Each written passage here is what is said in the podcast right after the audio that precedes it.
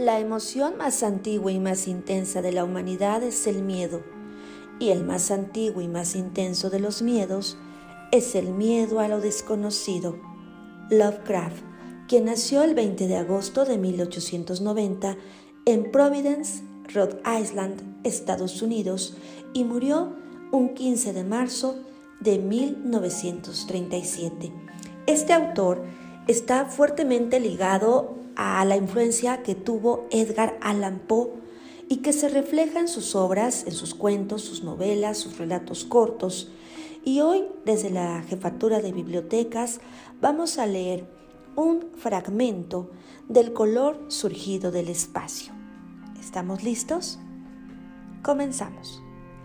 Al oeste de Arham, las colinas se yerguen selváticas y hay valles con profundos bosques en los cuales no ha resonado nunca el ruido de un hacha. Hay angostas y oscuras cañadas donde los árboles se inclinan fantásticamente y donde discurren estrechos arroyuelos que nunca han captado el reflejo de la luz del sol.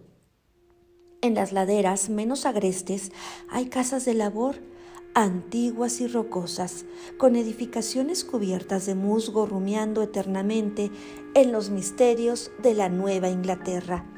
Pero todas ellas están ahora vacías, con las amplias chimeneas desmoronándose y las paredes pandeándose debajo de los techos a la holandesa. Sus antiguos moradores se marcharon y a los extranjeros no les gusta vivir allí.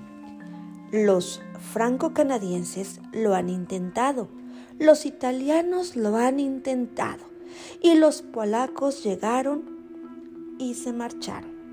Y ello no es debido a nada que pueda ser oído o visto o tocado, sino a causa de algo puramente imaginario. El lugar no es bueno para la imaginación y no aporta sueños tranquilizadores por la noche.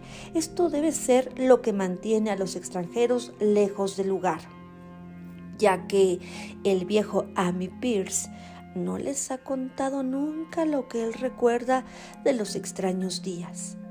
Amy cuya cabeza ha estado un poco desequilibrada durante años, es el único que sigue allí, el único que habla de los extraños días y se atreve a hacerlo, porque su casa está muy próxima al campo abierto y a los caminos que rodean Arham. Fragmentos de la obra El color surgido del espacio del autor Lovecraft.